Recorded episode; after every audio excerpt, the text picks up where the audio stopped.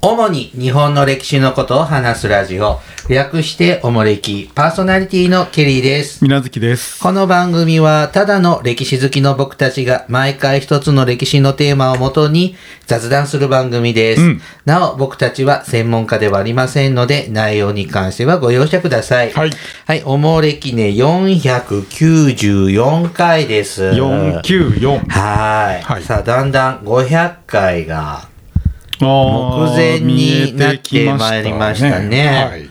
で、あのーまあ、500回、まあ、毎回ね、50の倍数のね、はい。回遊の時は、あのーお、割とお、大物の歴史上そのうですね人物を特集するということをね、はいあのー、慣例としてうんやっておりますので、はいもちろん第500回もですね、お大物だと思う。しかも五百ですからはいね。五十の中の五十って感じですかね。そうですね。まあ、毎回この、この話題をするたび振り返ってますが、これまで9人の方取り上げてきたんです ね。はあ。ね、聖徳太子に、聖織徳太子、田信長、織田信長源義経、義経、徳川家家康、で、250はペリーかな。あーペリー、で、大大和和武尊、健、うん久喜義高、 吉高、はあ、足利義満、はあ、で、受刑にと。ね、今回もね、今年の大河ドラマでいいねも、受刑にさん、大活躍で。あー大活躍ね。出てる。で、でも、受刑人ので十の字もなかかっすりもた しないでしょですね。あーあの、マヤミキの方が頑張ってますけどね。ああそうですセナのおっかさんの方おっかさがんねね。さあ、はい500回ね、誰でしょうね、というので、さあまあ、私たちの中ではね、もう決まっててね。うん現在、あの、仕込み中なんですけども、は仕込み中い。で、ここで、皆さんにですね、ほう500回はほう、誰か当ててもらおうという、クイズを、クイズはい、ほうしようと思いまして、はいこの人じゃないかなというのをね、お一人一回、一人一票回ね、うんあのー投稿してください。投稿どちらに、えっ、と、番組宛てのメール、E メールか、ツイッターとかもいいねツイッターのダイレクトメールか。ダイレクトメールね、うんあ直接のメールかダイレクトダイレクトツイッターのダイレクトメツイッターのダールイレでクトメールでで、あ送るの、応募してください。で、正解した方にはですね、はいえー500回記念グッズ、えー、マジではい、それも現在、えー制作中なんですが、500回記念グッズをはいプレゼントします。グッズの詳細は内緒まだちょっと秘密恥ずかしいので、 あー言えませんが、ちょっと準備に追われていましたね。はい。メールは答えと名だから前とかではきればお祝いメッセージもいただきた いな。あそうやねあ、ああのー番組のご感想とうんクイ答えクイクイズは、あの、名前だけで結構ですね。当選された、当たっ正解された方はこちらから改めてあお返事いたします。だからメールで答えを書いてくれてただ、E メールで返します。当選者にはうん。連絡を持って発表に返させてもらいますってことですそうですね。連絡を、連発絡が来なかった人まあは自分で投稿したらそれはわかるでしょ。 発想を持って、発送の前に連絡す出るるですね。なんよくテレビとかで言ってるじゃんね。そうで発すね想を持商って。品の発送を持って発表に返させていただきますと、はい まあ500回なりゃわかるってことですけども、うんはい。で、あのー収録の都合上ですね、締め切り締め切りははい3月の3月10日にします。 10日までにお出しください。消印有効、はい、化身有効です。微妙にずれても構いませんが もう一応消印10は日ないでけす。どはい。はいで、ツイッターの方はね、以前からね、ちょっと告知していますので、はいちょっと番組では と、ちょっとツイッターの時差がありますが、はいあの、さ3月10日までに、えっ、と、ください。またですね、えー500回おめでとうのお祝いメールはも欲しいです。はい。ね、普段あんまりね、言わないですけど、うん。うん、せっかくね、500回、10年、そうですね。頑張ってきたので、ねぎらい の、お祝いのメッセージも欲しいです。そうですでね、。それはですね、500回の、500回おめでとうメールに関しては、ちょっと別立てで、いつもね、お便りって順番通り来た順に紹介しているんですけれども、あお祝いメールだけははい別でまた、まあ、500回のご紹時介をに別枠で、はいえっ、と、枠を作りますので、うんその時に紹介させていただきたいと考えております。はいこれも同じく3月10日までにうん。いただきたいなと、期待をしております。はい。ぜひ、はい。励みになりまきっす。とお便りだけで3時間ぐらいになっちゃうんじゃないかな。そうですね。3000通ぐらいなんじゃないかな。はい。はい期待しております。ね、よろしくお願いします。お願いいたします。さて、今日からですね、ほう。えーっと、またやってまいりましたよ。毎年恒例。えー共通テスト来た。ですね。これを、えーっと、チャレンジしてまいります。うんはい、毎年恒例ですね。共通テスト。旧センター試験の、うんえー日本史 B をですね、はい魚に私たちが勝手に好き勝手に遊ぶという、そうですね。えー恒例企画。これ解も説番組ではありません。はい。これね、解説番組じゃありませんので、えっ、と、入試受験の参考にはあまりしないでください。はいこれも、これ10回目なんですよ、この企画。ああ、そうですか、はね。途中で名前まで変わっちゃいましたね。ね、センター から共通テスト、去年から一昨年からだっけ、えー、3年目かな。ね、うん変わったんですが、はいあのー毎年やっております。でですね、あの、ま、基本はケリーさんがや、問題を解いて、はい意味がわからなかった問題と意味がわか、かんない。うん、正解がわからなかった問題とか、うんあとこれラジオなので、あの、喋りやすい問これ題ながの。ね、ちょっと最近、資料が増えてきて、そうなんです。 やりにのくでくなりましたね。す全問をやるつもりはありませんが、あの、喋りやすいのと、うんかというふうな、あの、抜粋で進めてまいりますね。まあ、お手元にあれば、なはいお分かりやすいかな、もう今日は2月のね、末の方ですから、はいね、ちょっと1ヶ月以上前にね、あのテストは実施されましたけどね、まだお手元に残っているでしょうかネッねトに転がって。じゃあね、はい早速やってまいりましょうかね。ほう。はい。あ、これ、日本史 B 大きく6テーマの問題なんだよね。体門うがん、 6つ、大きな問題が6つなんですが、うんはまず大きな問題1ですね。第1問なんですが、はいこの第1問のテーマが、地図から考える日本の歴史というテーマなんですね。うん。うん。ここに4つか5つぐらいですね、はい小問題があるというね、はい感じになっています。で、えっと、まずですね、やろうかなっていうのは、問題2番、回答番号2番のとこですね。えーはい投資番号の2番。はい。はい。いきます。中世、あ、中世における東アジアの出来事について述べた文、1から3について、うん古いものから年代順に正しく配列したものを選びなさい。はい。ということで、はい3つ文章があります。うん。 1、幕府は天龍寺の造営のために、はい元に貿易船を派遣した。うん。 2、元へのふ、えー服属に抵抗した三別省はい。が反乱を起こし、中国に援軍を求めた。うん。 3、小、なんて読むのこれ。小、橋。小橋。小橋小橋。小橋さんはね、が三山を統一して琉球王国を建てたというね、三つの文章。これ古い順に並べましょうということですね。はい。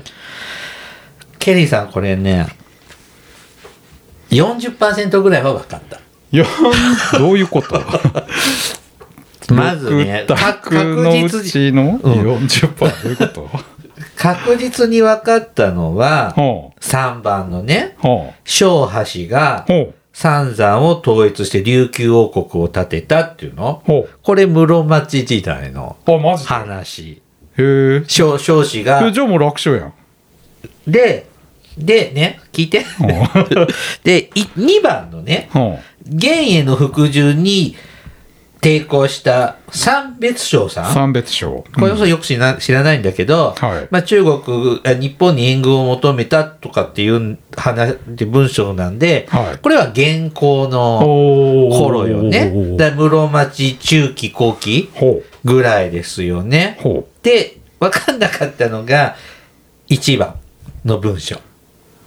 え幕府はほ天龍寺の造営のためにう。う、ん。現に貿易船を派遣したってあるんだけど、はい。この幕府、一番の文章の幕府は、うん。鎌倉幕府だと思った。あー。だって、元の時って鎌倉幕府じゃん。えで、明の時は、そっちかよ室町、足利幕府じゃん。あーでも元は、日本を攻めてきたでしょ鎌倉幕府の時に。現行ですうね。ん、だから、貿易するはずないじゃん。ほう。仲悪いんだから。うっん。てことは、まだ仲悪くなる前に、ああ、貿易現行の前。そうそうそっう。て考だえかたわらけ貿易をして、でも日元貿易って聞いたことない。いやいやいで、日宋貿易って平清盛とかだし、うんで、日、あの、宋銭っていう銭が鎌倉時代いっぱい入ってきてるんだから、ほう。鎌鎌倉時代じゃん。ほだから、元、でもそれ宋でしょほう宋の国でしょほう宋の次は元でしょほで、元寇に来る前に、元と日本って仲良かったのかしら貿易する仲だったのかしらって疑問だったの。で、で、で、元寇の後は日本絶対そんな仲良くしないじゃん。で、で、室町時代になると、民になってるから、ほうこれは何だと。私は一生懸命悩んで、ともかく分かんなくて、で天龍寺ってど、何う。京都のあの天龍。え嵐山の。りょ両安じゃないのそれは違うやん。うん嵐山に天竜があるじゃないですか。あ、そうなんですかあえー、 嘘。東月教のこっちにあるじゃないですか。あ、あれ天龍寺天竜寺は何のために誰が作ったお寺ですか知らない。えうん足利尊氏が後醍醐天皇の冥福を祈って作ったお寺じゃないあ、ですかそう真田広之寺作ってた真田広之が片岡高尾さんやったっけ 片岡当時ね片尾さんのためややにこしいあそうなんだじゃあこれ南北朝の話なんだ一番そうですね鎌倉のあー室町のド頭ですよねあーうんなのでこの1番が、うん私が今語ったようにどこなんかよくどこに当てはまるのか分かんなくってあーだから元と貿易が引っかかった、だって現行の最中に宋って滅びるやんうん、南宋が滅ぼされて公安の域があるでしょそうだねということは現日元貿易は絶対現行より後のはずやんそうだだからそうじゃ国んと国同士は仲悪いけどよ要するに死貿易あー商人が行ったり来たりは元ともやってるんであまーあ一応貿易はやってるんですよ近隣の国も今でもそうだもんね、政治は仲悪いけど中国はほら正式にお付き合いしようと思ったあの義満みたいにはいはいはい朝貢センターがあるかはいはいはいはらいそれはしてないけどあーあー死貿易は民間レベ民間ルではやってたの商人が行ったり来たりはしてるんで一応元とまあさ元行の真っ最中はやってないでしょうけど、うんうんうんうんなるほど。そうすると、これは、えっ、と、1番の文章が南北朝時代でしょそうですね2番が、えっ、と、鎌倉時代でしょ現行 ?3 の番が最中室町時代の半ば後半だよねって言うと、正解は2、1、3なんだね。うんはい。これが正解だそうです。私は、この、元との貿易にすごく悩みました。ああ三列省はあれですよ朝鮮半島で元の支配に抵抗した人たちうん。で。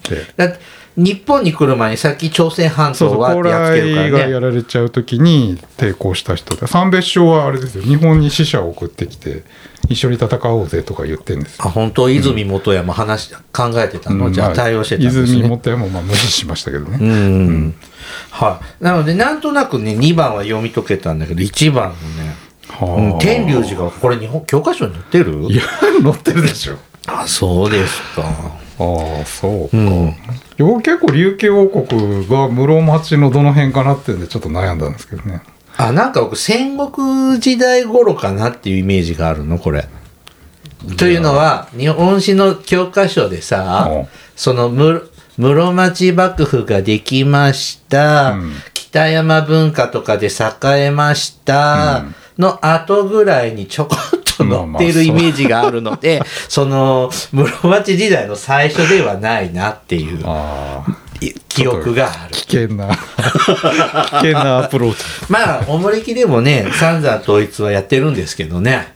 やったっけ最初期の頃のあ、ー初期の名作ですよ。出たはいはい。はいということでね、問題2番の答えは3でした。 3はい。じゃあ次いきます。うん3番の問題。ああ続きはいはい、古代、中世の教会、栄ってことね。うん古代中世の教会に対する意識について述べた後の文 XY の正語の組み合わせとして正しいものを選びなさいということで、資料がね、あるんですけども、はいこれ、まあ、こう最近の、なんか、このせ、共通テストっ共通テてストは、太郎くんと花子ちゃんがこういうこと調べたよ、みたいな、会話文とかがあって、超驚っこしいよね、で、あのーそ、で、こういう地図の話をしている、えっ、と、これ第一問は誰だっけ誰かがね、あ あのーマリさんマリとケント、マリとケントがうん話し合ってる時に、先生もね、入ってきて、はあこんなことを言いました。で、ちょっとはい特に問題に関係するとこだけはい、抜粋して読みますけども、うん、大阪の関は、はい山城の国と、うん近江の国の国境の大阪山に置かれた席だよ。はいこの席では、なんだこれ。汚れやうん疫病を外に追いやる祭祀が行われたんだ。はいまた、古代では国家の非常時に席を封鎖し、都からの交通路を遮断しているんだよ。うんで、ちょっと待って、こちこちあってありますが、はい中略します。うんで、最後の方にね、津軽のうん安藤氏がうん、鎌倉幕府からこの境界地域の管轄を任されていて、うん彼らを通じて、昆布やアザラシの毛皮などの北方産物が交易されているんだ。うんというようなことを先生がおっしゃったそうです。はいはい。で、えっ、と、これに関して X と Y の文章ね。X。うん古代の席には、反乱を起こした人物が地方に逃亡するのを防ぐ役割もあったと考えられる。Y。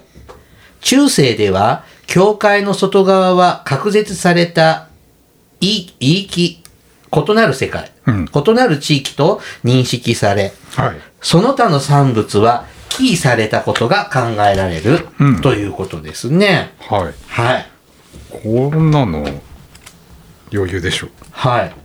X ね。はいえーっと、古代の石は反乱を起こした人物が逃げないように、うんここで防ぐって、なんかこれ別に今も昔も同じじゃないと思ったんですけど。まあまあそうですねねまあ、にうん今はこんな関所って特にないけど、まあ今で言ったら、あの、入管とかが、空港とかがそうなのかなあっーて。そうですね病気の時にね、うん入管がまさに厳しくなまるあっていうそうそういうことだと一緒だと思うし、まあそりゃそうだと思って、X は丸かなって思いました。丸はいで、Y ですね。はい中世では、えっ、と、その、外側の世界からの産物は意味嫌われていたってうんいう文章なんですが、すあの、さっきの先生のがおっしゃった説明では、うんその津軽の安藤さんは、うん昆布やアザラシとかを、あの、北方の産物で交易して、うんまあ今で言うと北海道と交易してたんじゃないのそうですねなので、うんあの、嫌われてるわけがないじゃんうんそうと。やなで、昆布は美味しいしさ。美味しいうね、ん。なので、これは罰だと思いました。おったよで、X は丸、Y は×はいというので答えたら、はい、見事正解でしたね。正解はい。うんえっ、と、2番のね、答えが正解ね。うん X が正しい、Y が誤りはいですね。はい。こんな問題がね、書いてあるやん答え うん。なので、大丈夫ですよ。はい。偉そうに。はい。じゃあ次ね、はい。 4番いきます。 4。はい。えーっと、空欄、あ、いに入る文の組み合わせとしてうん、正しいものを選びなさいということですね。えーっと、空欄のある文章ですね。うんまず、あなんですけども、元禄日立国絵図は、うん。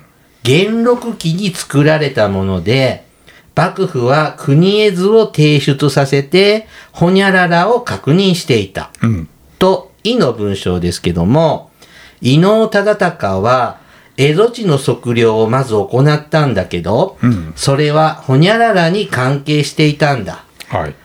えー幕府は彼の地図をせい、彼の地図の正確さを認めて、それが日本全図の作成につながったという文章です。うん。まず、あーですね。うん。あーに入る言葉は、各地の村高、はい。村が高いですね。はい。と、各地の電波たの工作者、うんどっちかを選べって感じになってます。で、いの方は、うん。えっと、幕府が東蝦夷地を直轄地としたこと。うん。またはロシアとの間で国境が定められていたこと、これをどっちか、うんこの4つの、4つ の今言った言葉の組み合わせで正しいものをうん選ぶんだね。はいまずですね、元禄時代に、要は地図を作らせて、うん幕府に提出させ、幕府は地図を提出させていったってことですよね。そうですね。で、これは、幕府がうん。どれだけうん。米が、いわゆる今で言うと税金がうん。取れるかって知りたいための情報だと思うんです。おう。誰が作ってるかなんか別にどうでもいいと思うんですよ。うん。うん、太郎さんがとか、タコサクさんがとかって。で、地図にそんなの書いても、めんどくさいと思うんで、うんどれぐらいの電波が広がってんのかなって知りたいんだろうなって思ったので、うん僕は各地の村高村高村村の収入ですよね,、うんそうですね取れるのをこう確認している税収の確認うん。をしたかったんだろうなと思いました、はい。で2番ですね、はい。えっ、と、伊能忠敬が、あの、北海道、蝦夷地にね、うん測量に行ったんだけどっていうので、うん幕府が東蝦夷地を直轄地、直轄地としたことか、ロシアとの間で国境が定められたことっていう二つ選択なんですけども、はい。江戸時代にうん。北海道をうん。の国境を作ってこっちが日本だよこっちがロシアだよって、ほううんそんな話し合い聞いたことないおう。ので違和感を感じたので違和感を感じた。はいうん。なのであの違うなっていうのでうん。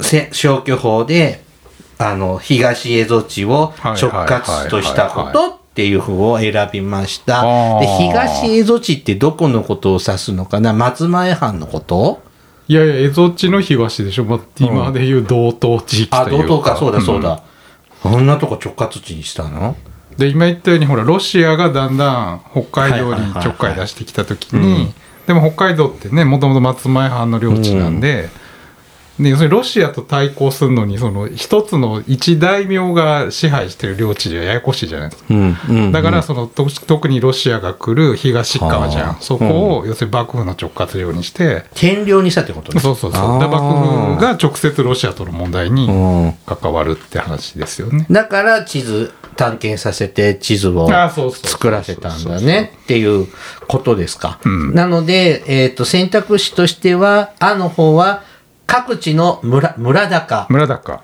で「い」は幕府が東蝦夷地を直轄地にしたことっていうのを選んでください。そう,、うんすると答えが1番に一番なりますね太。田はい。おおはい、じゃあ続いてですね、はい5番の問題。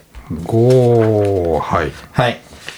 近代日本における測量やうん海図に関する事例について述べた文のうん X XY とそれに関連する事項 A から D との組み合わせとして正しいものを選びなさいということで、X と Y の文章をね、まず読みます。はい。えー X 朝鮮沿岸に派遣された日本の軍艦がうん測量しつつ挑発行為を行ったことをきっかけとして朝鮮半朝鮮との間に軍事衝突が起こった。うん。で、Y。戦争に伴う輸出増加によって海運業が活発と、活況となり、はい。海津や回路寿司のじゅ水路寿司あ、ごめんなさい。水路寿司の、えー需要が高まったということですね。で、はい次、A から D がど、この今 X と分のどれどれが答えかなっていううん。用語があります。はい A、高架塔事件。はい。 B、更新事変。はい。 C、日露戦争。はい。 D、第一次世界大戦。うん。はい。まず X ですね。うん。えー朝鮮半島、朝鮮半島の沿岸にうん日本の軍艦がやってきて、なんか挑発行為したんですか。そうです ね。で、っていうのは、これ僕、高架島事件かうん、更新事変かなっうてん思ったんです。どっいちや、そりゃも、そうでしょう。 必ず A か B のどっちかです。うん。どっちかなっていうのは分かってうん、で、どっちも言葉は聞いたことあるんだけど、ほう。あれこういう内容のはどれかなってまでは自信がなかったです。うん。で、私はうん。気になったのは、ほ事件と事変。う。事件と事う変。んはい。で、なんか事変ってもっと大ごとなことだと思うん です。で、事件ってのは事件よ。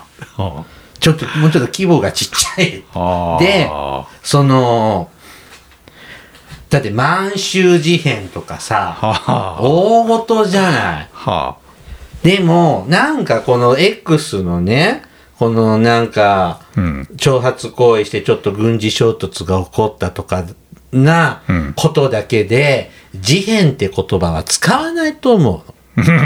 だから事件だと思った。ほなので、高架塔事件にしましたう。う。わひでえな。うん。こ、で、えーちなみに今度 Y の方ね。 はい。えっと、清掃に伴う輸出増加によって海運業が活発、活況となりってあるでしょ、うん。えっと、戦争で景気が良くなるのは僕の中では日露か第一次世界大戦だったら第一次世界大戦だと思うんですですよねう。うん日露、日露戦争よりね、第一次世界大戦の方がうん。なんか儲かったイメージが確かあったので、そうでしょう。第一次世界大戦にしましたということですが、はい、正解はですね、えっと、X は A の高架島事件。はい。で、Y の方は D のうん第一次世界大戦を選んでくだそうさい。ですそねの組み合わせは2番になります。うん。高架島事件で X の説明は正しいんですね。そうですね。うん。これ何年のことだったんですかいや、明治の結構頭でしょ。頭の方大久保とかの時間の違うか。もうちょっと後そんな、さ、明ま治あそ最れ初朝鮮を開国させるために、うん高架島の沖合で挑発して、うん戦闘に持ち込んでで日朝修好条記っていう条約を結んあでー朝鮮を開国させたって話ですね。更新事件って何更新事変は、うんあれですね日清戦争の直前ですねあのあー朝鮮の国内でその保守派とこう解明派の、解明派がクーデターを起こしてでそこに清が介入してクーデターが潰されて清の影響が朝鮮に強くなって、まあ、その後朝鮮から清の影響を排除するために、まあ、日清戦争という名前ぎ義和団事件みたいなの義和団は日清戦争の後でしょ。あとなんですね、あそうかうんは朝ーい鮮国内問題ですね日清戦争の前夜ですね。はーいじゃあ続いてね6番いきますはい。わ Y はいいんですね。はい。あーあそうか わわいはいや、まあまあ、そのままです、そのままですねね。成金ってほら、ね、第一次大戦のそ後うでで、すね船成金なんていうのは、そうね、日露戦争なんか借金まみれですからね、日本。いっぱい人死んでるしねと思ってなんかイメージが違うまあまあ死ぬのは第一次大戦うんも死にますけど、はい。えだって日本って参戦したけどそんな、まあ、ち両ょ党びちょびっとでしょだってそら、まあ、日露ほどじゃない何千人ぐらはまあイメージがそあうるでけすどけどね、うんうんはいじゃあ6番いきますはい地図から考える日本の歴史について、うん次の文 A から D について最も適当な組み合わせのものを選びなさいということで、はい A 古代の律令制では、はい七道が行政区画の単位として用いられており、国と国との境界は確定されていなかったと考えられる。B 中世では想像も交えて日本列島を取り巻く海や地域を描いた地図も作成されていたと考えられる、C 近世幕府が国絵図を提出させたのは全国を支配していることを確認する目的があったと考えられるはい D 近代になると陸の地図より海図が重視されそれ以前の日本の地図は顧みられなくなったと考えられる、うんというこれねまあこの4つの文章要は丸か×かっていうはいとこですね、んまず A ですね古代ね七道五期七道っておーねあの分かれててやりましたね昔やったっけあのーほら旧国名の由来であー東海道編とか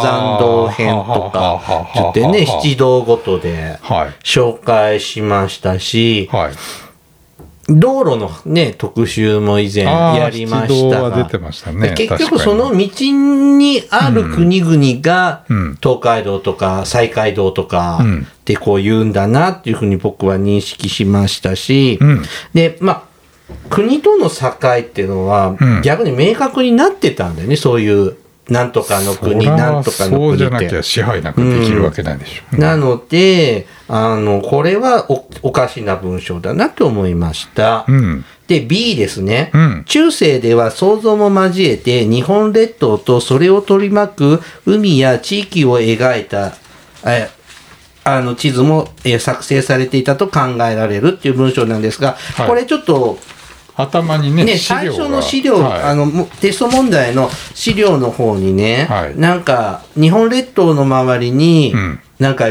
竜が囲んでいたりとか、そうですね聞いたこともない、なんかありえない島とか、羅刹国なんて鬼の国なんて言ってますからね、多分ムー大陸とかレムリア大陸とかうのんその、そんな感じでせこんな日本だけじゃないなぁと思う、そらそうでしょ世うね界中にヨーロッパの地図でもそんな感じがあって、うんだから空想も混じって入ってるなっていうので、はいこの文は正しいなと思いました。 B は丸、うんはい、で C ですね。はい近世、幕府が国絵図を提出させたのは、全国を支配していることを確認する目的があったと考えられるってことで、うんこれちょっとよくわかんなくって、うんで、そのさっきね、さっきの問題でも、はい国絵図を提出させてたじゃん。うんで、それ僕は、どれだけ米が取れてるのかなっていう、うん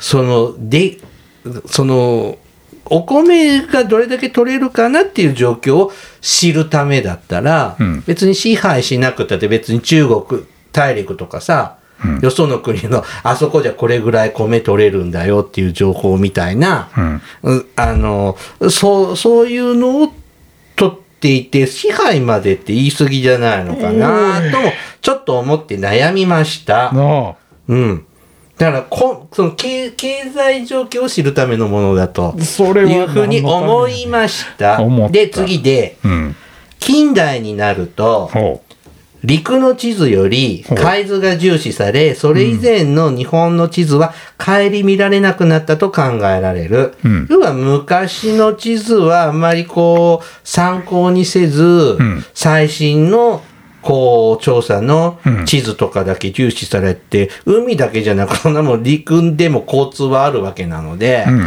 地図はないよりあった方がマシだから、んそんな顧みないことないじゃん。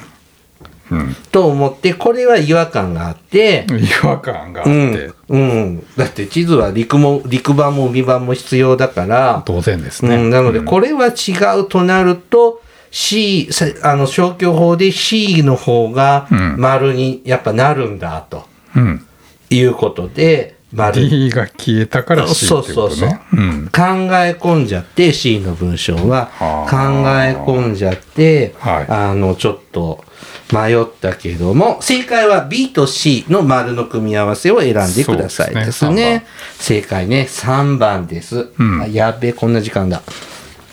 はい。やばい、第1問しかやれなかった。ああそうですか時間がないけど、今日は。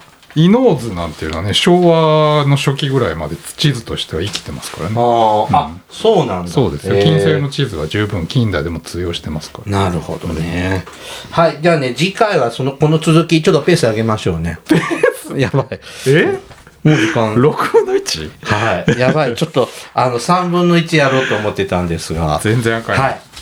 じゃあちょっとお便りをね、紹介。 2回で終わりいや、三全3回の予定をしてまあす。ちょっ全三とペ回あーース上げます。は了い。解了解えーっと、お便り。手紙はい。白、えじゃあ北白川さんからいただき北ます。白川はい。はい、ケリーさん、みなずきさん、いつも楽しい配信ありがとうございます。実は先日、日本弁護士連合会というところから、名古屋城の天守閣の再建について、名古屋市長に要望書を出したというニュースを見ました。要望の内容は、要するに、名古屋城の天守閣再建にあたって、障害のある方のために今まで通りエレベーターを設置してほしいとの、ということのようです。どうやら名古屋市としては史実を忠実に再現するための天守閣再建にあたってはエレベーターは設置せずに他の技術でバリアフリー化を図ろうとしようとしているようです。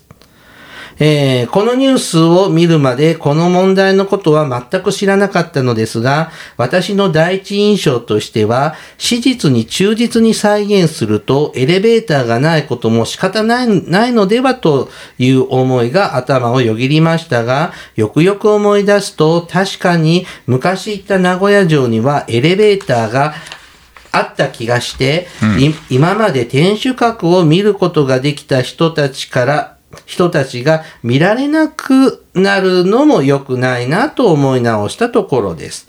ただ、どちらの意見がいいのか、今一つ判断がつかず、もやもやしていました。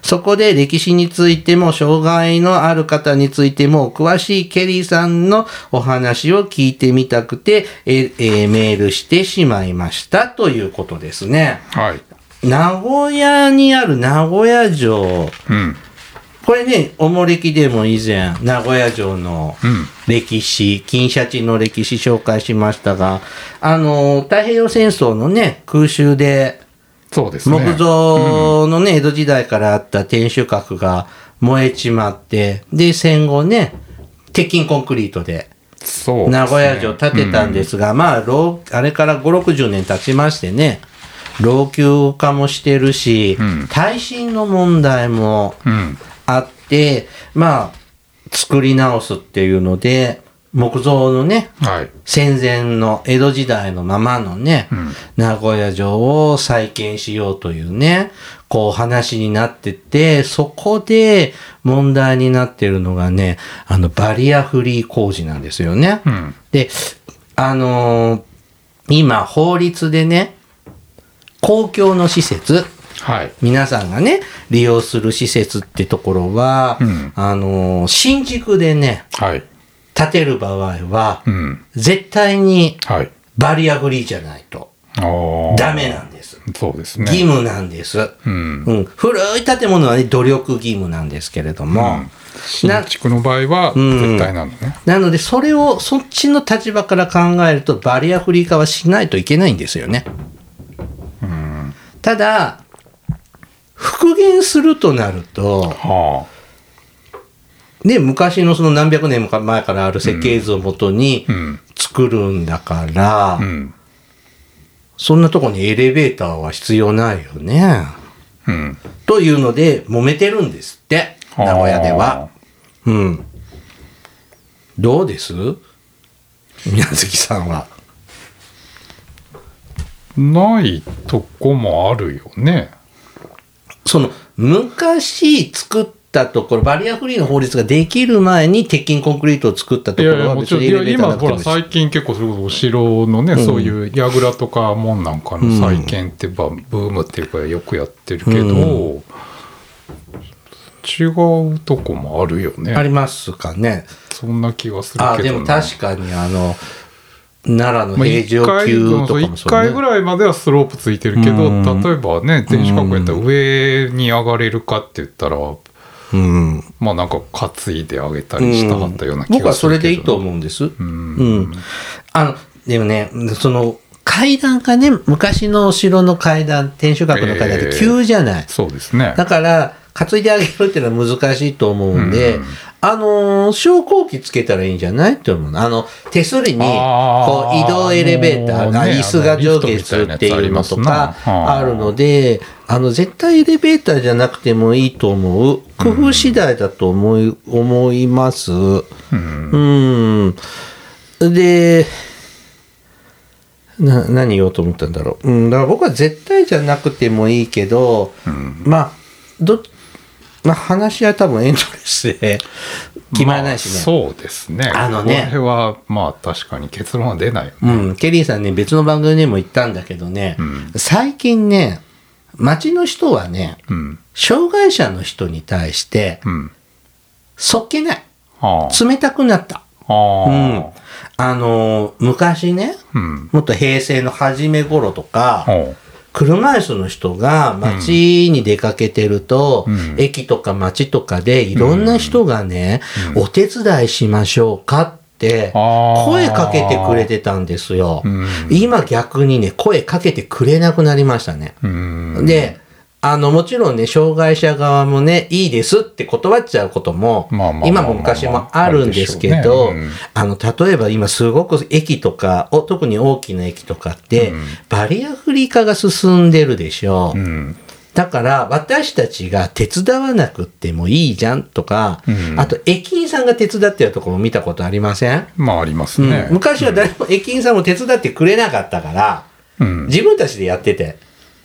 それ、まあね、電車にこう、スロープそをうつけそうてそくうれたりとかね、駅に着いたら迎えに来てくれはったりしてありますね。だから、それ見てる人は、私たち手伝わなくてもいいなってあ、ー下手に手伝って怪我とかさせちゃったまあらねとかっていうのでそれは確かにね、声かけてもらえなくなったことが増えたなって僕は感じるの。ああ、それはなかなかまあ、確かに不思議な話ですな。ううんんだから、こう、すごくね、駅とかバリアフリーになって、便利になってねって、あの、細かいこと言うといっぱい突っ込みたいことはあるんだけど、あの、便利にはなったんですよ。うんだから、無関心になる人もうん。増えた。うん。うんでもそれが本当理想的な形だったのかな。うん。それとも、なんかもっと、もっと優しい人に囲まれて、うん大丈夫ですかとかって言われながら生きて、言ってくれる人が多い社会の方が良かったんじゃないかな。昔の方が良かったような気がする時があるの。うんしこう仕事しているとまあね、難しい問題うですね。ーん。だからさ、これもね、あの、みんなで意見出し合ってさ、こんな方法あるんじゃないとか、うん大きくそういうの募集してないと思うんですよ。うん。うん、もっと意見聞けばいいのにな、アイデア募集すればいいのにな、コンペでもやればいいのになってうん。思っております。うんうん。なんか真面うんまあちょっと文化財っていうとまたちょっと目。ねそうなんだよね。うん一。般的なその駅のバリアフリーとかとはまた違う問題でだもしなさ、その、現存しているね、昔の天守閣、その、天守閣の中バリアフリーをしてないじゃない。うんもちろんね、本来はね。